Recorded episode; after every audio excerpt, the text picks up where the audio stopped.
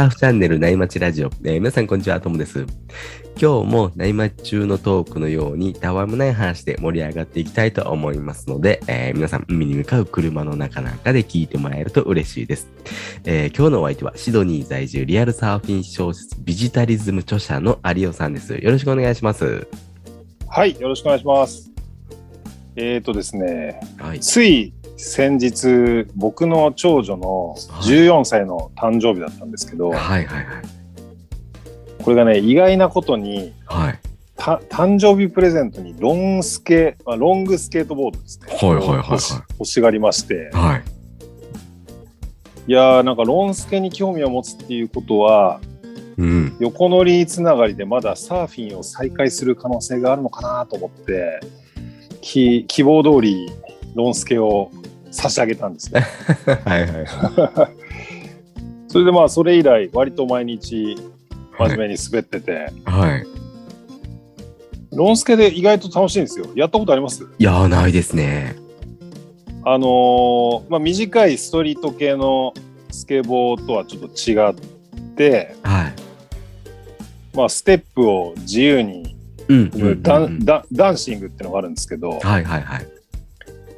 でなんかまあ一応トリックとかもあったりして、はい。キックフリップとか、まあ、はいあの、いろ、上手い人はいろいろできるんですけど、はいなんかその、まずは、まずはステップを踏みながら、こう、カービングするみたいなはいはいはい。のがあって、割とこう、女の子とかでも、とっつきやすいというか、うんうんうんうん。あのー短い、そのストリート系のスケボーに比べたら、まあ、怪我もしづらそうなんで、うんうんうんうん。僕もね、一緒にちょっと借りて練習したりしてるんですよ。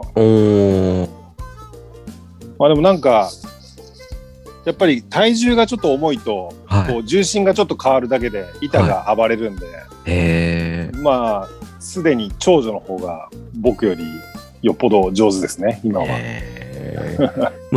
有尾さんサイズだともう少し大きかったりとかもするんですかね？どうだろうなもうなんかよく分からずに買ったんでとりあえず今ロックダウン中だからちょっとあのネットで買ったんですけど、はいはいはいはい。まあ、ちょっとは調べたんですけどその、はいダンシングができるはい。ロンスケっていうことでまあ目についた良さそうなやつをパッて買ったらはい。むしろ多分長女にはちょっと大きいのかなあー。47インチぐらいあるんですけど、はいはいまあ、はい。1, 1メーター20センチぐらいあるんですけど、はい。だからまあ僕でもまあ十分使えそうな感じなんですけど、うん。でもやっぱりこう、やっぱ慣れてないから、うん。こう、意外と難しいんですよ。なんかサー、サーフスケートとかは割との乗り慣れてるけど、はい。なんか、それより長いから割と安定してんだろうとこう高をくくってたら、はいはいなんかやっぱ、ステップ自体がやっぱりやったことないから、はいはいはい。まあサーフィンのロングボードも多分そんな感じだと思うんですけど、うんうん。そのデッキの上でこう前後、前後左右に動く動くっていうのがやったことないから、はいはいはい。かかん簡単にバランスを崩すんですよ。うーん。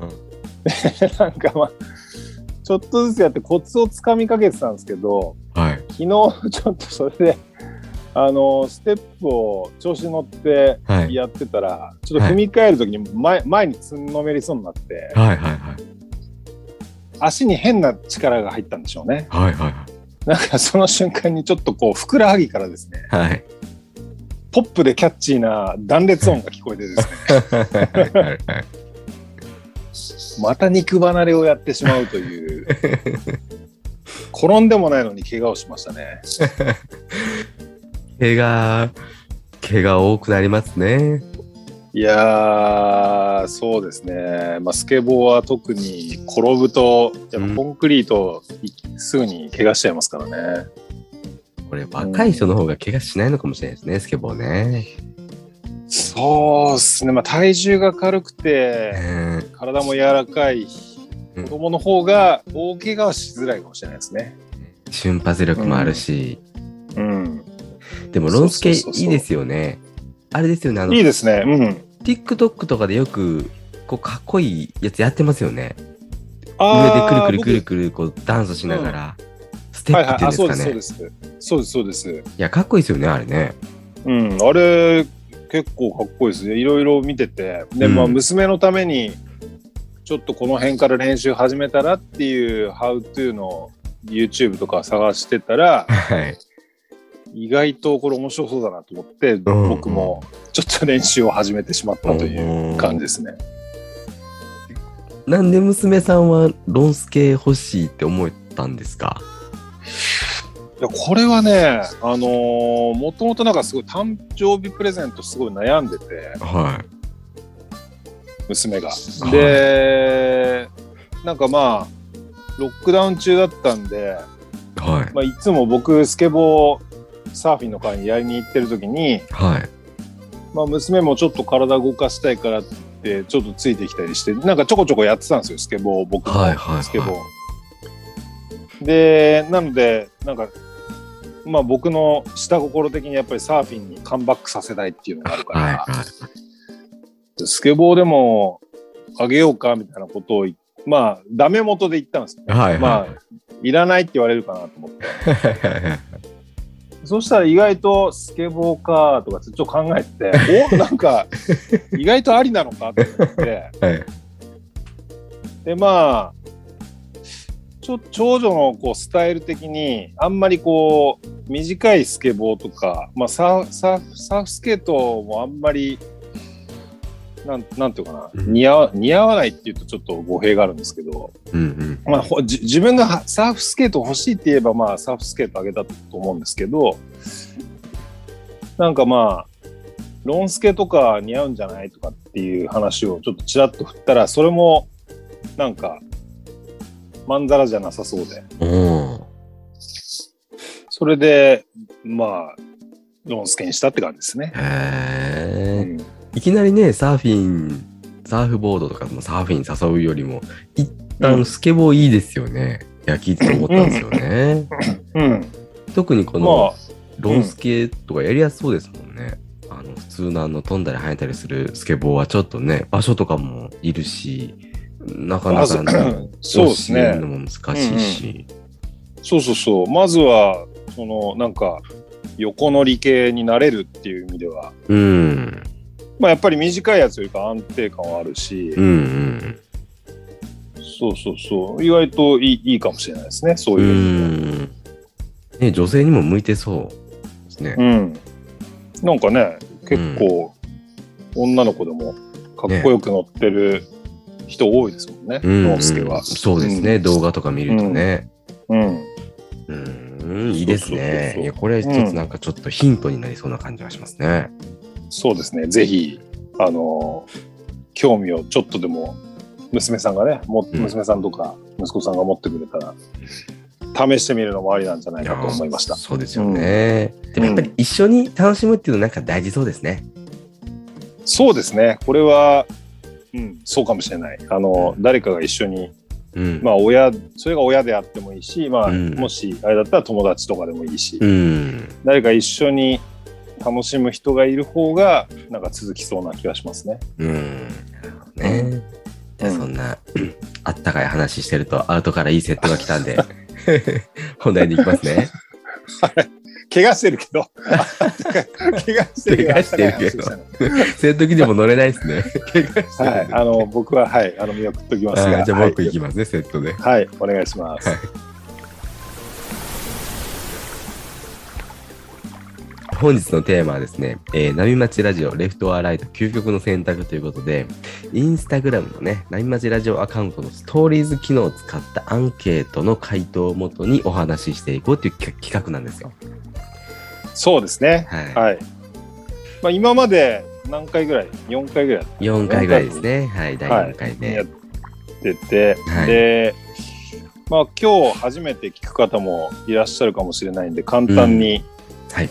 恒例の企画の説明をしておきますね。はい、お願いします。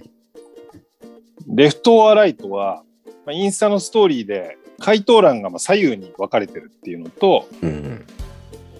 サーファー的に波のレフト側にテイクオフしますか？ライト側にテイクオフしますかっていうのを、まあ、かけてるということで、えーついたネーミングなんですよね。うん。で、えーそれを実施して集まったインスタで集まったアンケートの結果をに基づいてトークするという企画になっております。いいですね。うん。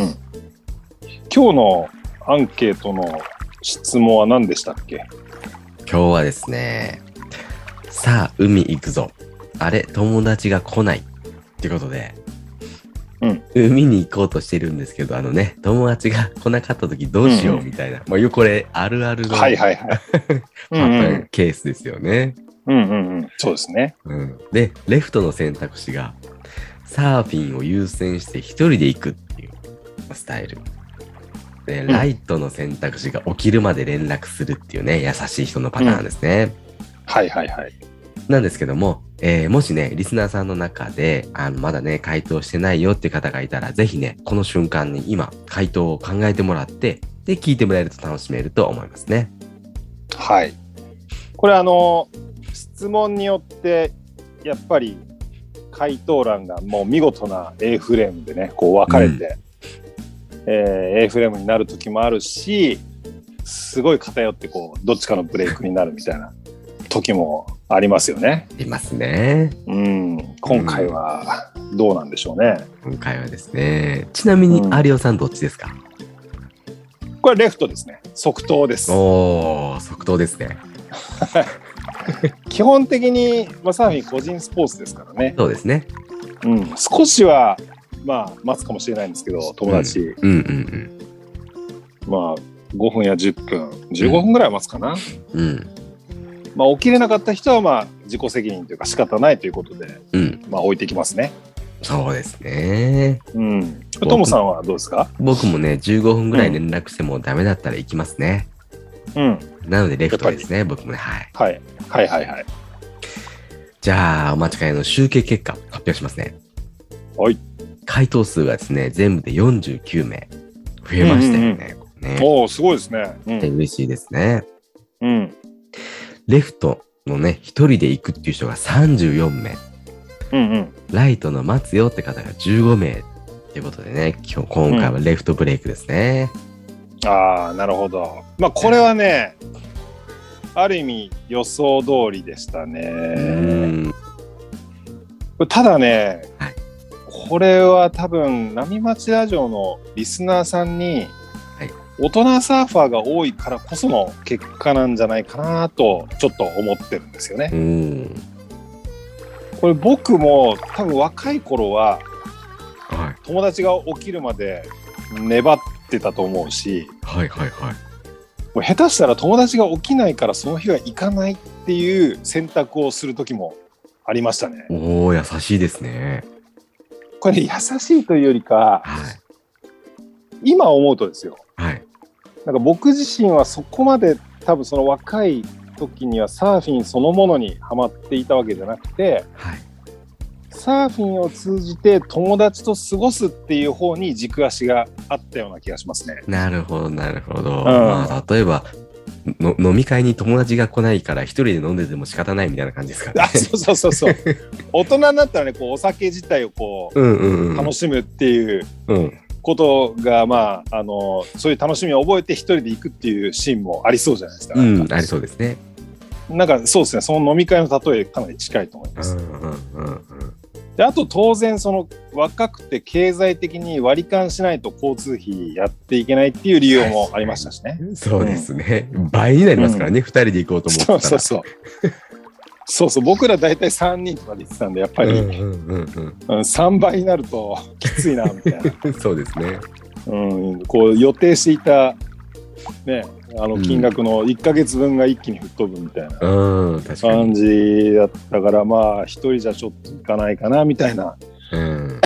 こともありましたね。うんまあそれが今はもうサーフィン自体が楽しみ方の軸になってるしはい。あと家族を持って時間も有限になったしうん。行ける時に行っとかないとっていうのもあるしあとはまあ経済力もねやっぱりあうんの比較的ついて割り勘しないと耐えられないという状況ではうんなくもなくなりましたからね。そうですね。うん、これ、他の趣味とかスポーツだと、ちょっとね、違和感があるかもしれないなって思いましたね。ああ、なるほど。うん、フットサルとかゴルフとか、まあ友達を起きないとね、一緒に、一緒に行くイメージがありますね。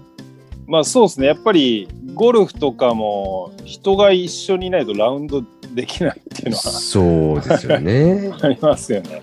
もう、うん、それはある。うん、確かに。でもこれサーフィンの場合、相手もサーファーなんで多分分かってくれると思うんですよね。なるほどね。うん。確かに。ね波もね、うん刻一刻と変わりますし、門限もありますからね。普段こう続けるためにはね。そうですね。はいはい逆の立場になったら、うん。まあ、自分も置いてかれるっていうことが、まあ、分かっ分かってるっていうかね。そうですね。あの、うん、僕そういうのあるかもしれな逆にね、寝坊しちゃったら先行ってくれる方が気が楽かもしれないですよね。い。そうですね。待たしてると余計にね週に気使っちゃいますよ。そうですね。週に1回のね、うんみんな楽しみにしてたサーフィンなんで、うん。ね、15分例えば粘ってもらったら1本波逃しちゃってますからね。うん。間違いない。うんそれは。これね、あと、あの、いろいろコメントもらってるんですよ。はいはい。えーっとですね、それちょっと紹介したいなと思ってるんですけど、うんイーゾーさんからまずもらっててですね、はい。はい、こんにちは、イーゾーです。行き先にもよりますが、プチトリップに行くような片道の距離がまあ200とか300キロを超えるポイントに向かうような時であれば連絡つくまで待つと思います。しかし、そこまで遠くないポイントに行くのであれば、とりあえず数回電話してみた後、こう、LINE とかのね、テキストメッセージで、えー海に向かうことを伝えて、一人で向かいます。感じです、ね。ああ、これはありますね。確かに。なんか、うん、いつものポイントではない場所に行こうってなってる場合は、うんまあ、粘る、粘るでしょうね。これは。粘りますね、これはね。うんプチトリップの場合はね、サーフィンだけが目的じゃなくて、やっぱり友達とね、一緒にこう、楽しむっていうのも一つありますからね。そうですね、うんそれはあるかも。うん。あとですね、ナイマチラジオの掲示板にもコメントもらっててですね、月さん、月さん、これはちょっとね、あの、面白いなと思ったんですけど、うん。友達が少なくて、ソロサーフィンばかりの僕にとっては、サーフバディと言えるサーフィンは年に1回あるかないかの貴重な時間なので、待つ時間も苦ではないです。おーなるほど。これは、その人の性格にもよるでしょうね。うんうんうん。うんうんうん。僕は割とソロサーフィン好きなので、うん。まあ、普段からですが、友人ともそのラインナップで会えればいいかなと考えるタイプですね。そのあのさっきのイ飯蔵さんのコメントと合わせて考えると。うんうんうん。なんかこう、これがトリップに近い、まあ、もしくはトリップの時は、まあ、当然、あの、その楽しみ方が、友人との楽しみ方があるから、うん。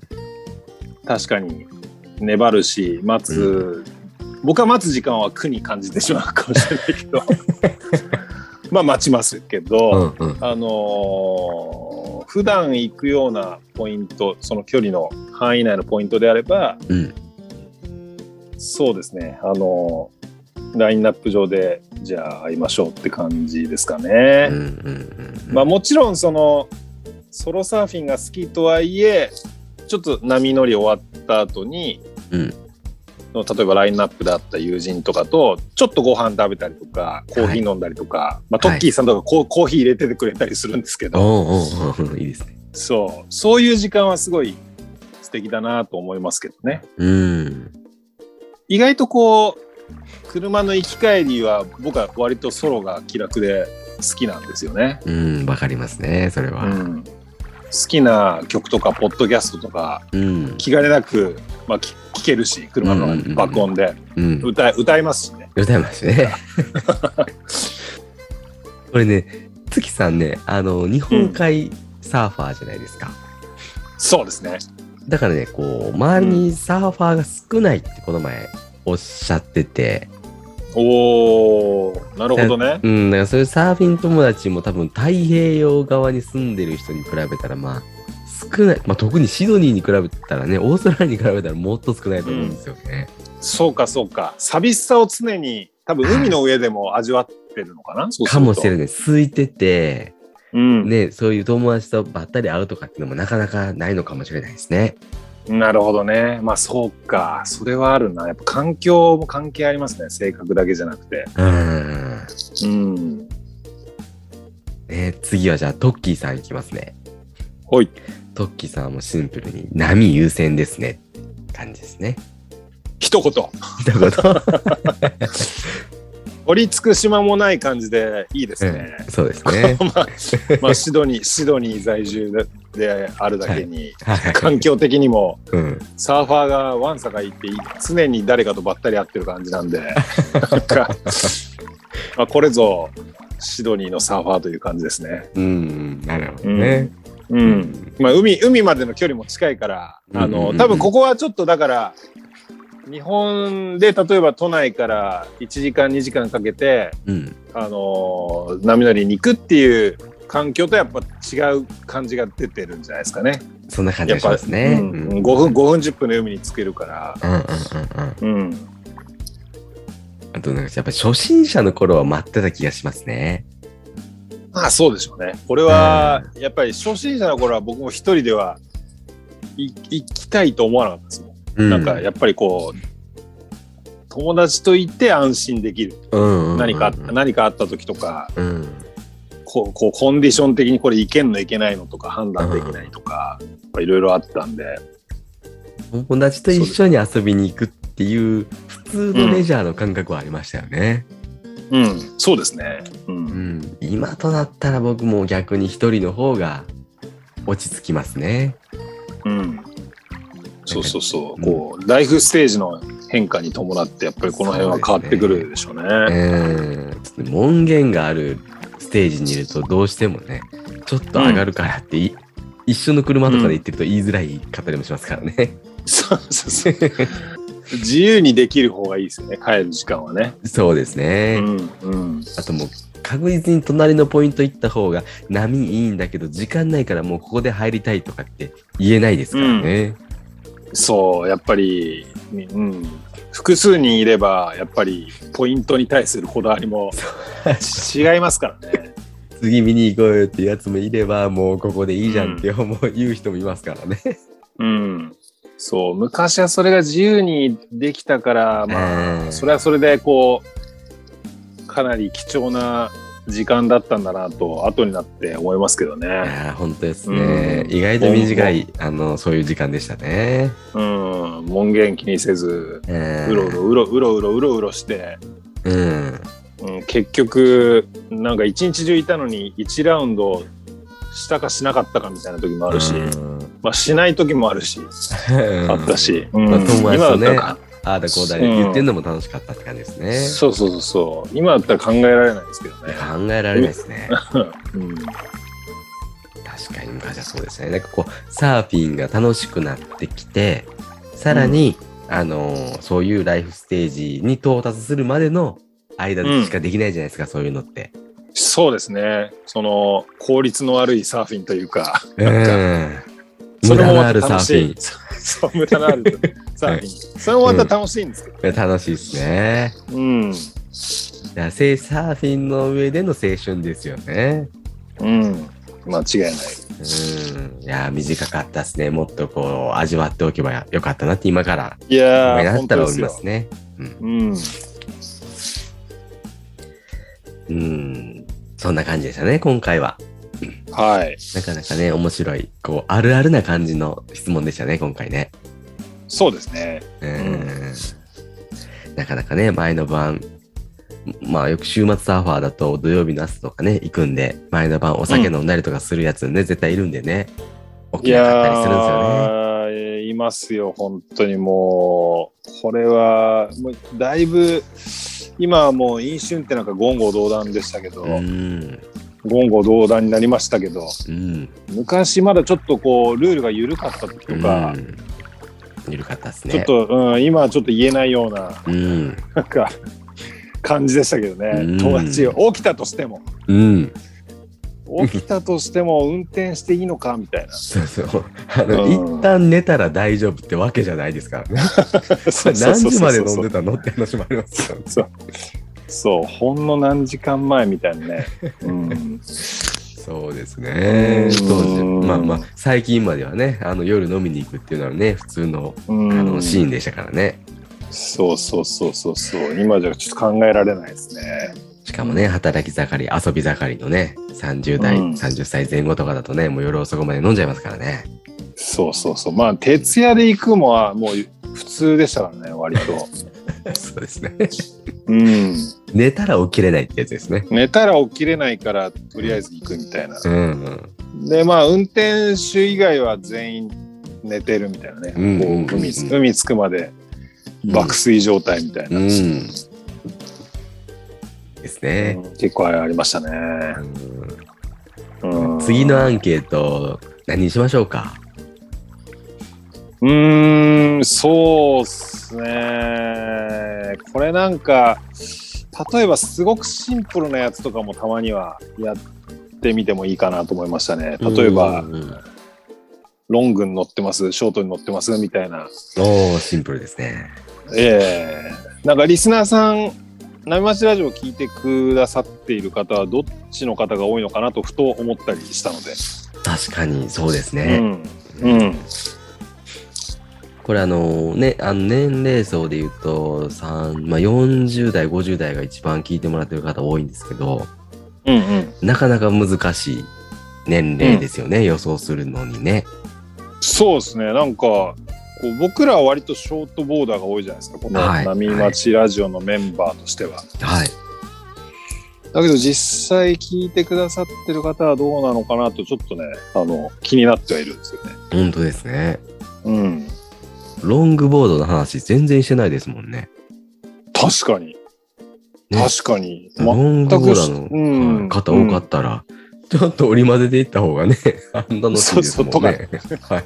そうそう。まあだから、ショートの話が多いから、聞くリスナーの方もショートボーダーが多いの、多くなってるのかもしれないし、にうん、ちょっとこの辺は、マーケットリサーチみたいな感じですけど。ね、気になるところですね。うん。あとは、車のね、車はうんうん。燃費重視なのか、見た目重視なのか、みたいなのもね、ちょっと面白そうですよね。ああ、そうですね。この辺は、ライフスタイルも出てきそうですからね。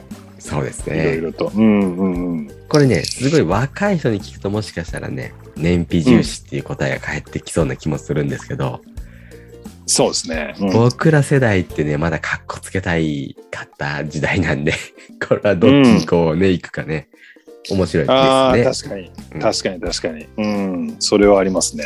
うん。いやー、なんか、これ質問考えるのも結構楽しいですよね。うん、そうですよね。だから、もし聞いている方で、こんな究極の選択どうよっていうのがある方がいたら、ぜひコメントなり、インスタの DM なりで教えていただけると嬉しいですね。いやー、嬉しいですね。うん。面白いですね、そういうコミュニケーションもね。うん。じゃあ、そろそろいいお時間なんで、今日はこの辺で終わりにしようかなというふうに思います。有吉さん、ありがとうございました。はい、ありがとうございました。今日ね、あお話ししたアンケートの結果は、あの、インスタの波町ラジオアカウントのプロフィールに、ストーリーズをこうハイライトしてる、ハイライトするね、こう丸いボタンで、究極の選択っていうのがあるんで、まあ、そこをね、見てもらえると結果がわかるかなというふうに思います。またね、あの、今後もこの企画やっていくんで、インスタの、あの、波町ラジオのアカウントをフォローしてもらえると嬉しいです。で、最後に、あの、二つだけ案内させてください。一つ目がですね、有尾さんが書かれているリアルサーフィン小説のビジタリズム。これね、サーフィンしない方にはちょっとね、わかりにくいぐらい、サーファーが楽しめる、深いね、要素を盛り込んでくれているんで、えーこちら URL を概要欄に貼っておくんで、えー気になった方はチェックしてみてください。で、えー二つ目が僕の方なんですけども、えーこういうね、サーフィンの記事とか、サーフィンのラジオでこう発信するみたいなことをね、することで、こう、サーフィンライフをね、充実させようみたいなコミュニティを運営しているんで、こちらも、あの、興味のある方は、えー概要欄をチェックしてみてください。えーそれでは今日もパナイさんのキンキンを聞きながらお別れです。えー皆さんのところにいい波が来ますように、えー失礼します。失礼します。静かに暮らそう君がそう言うから引っ越した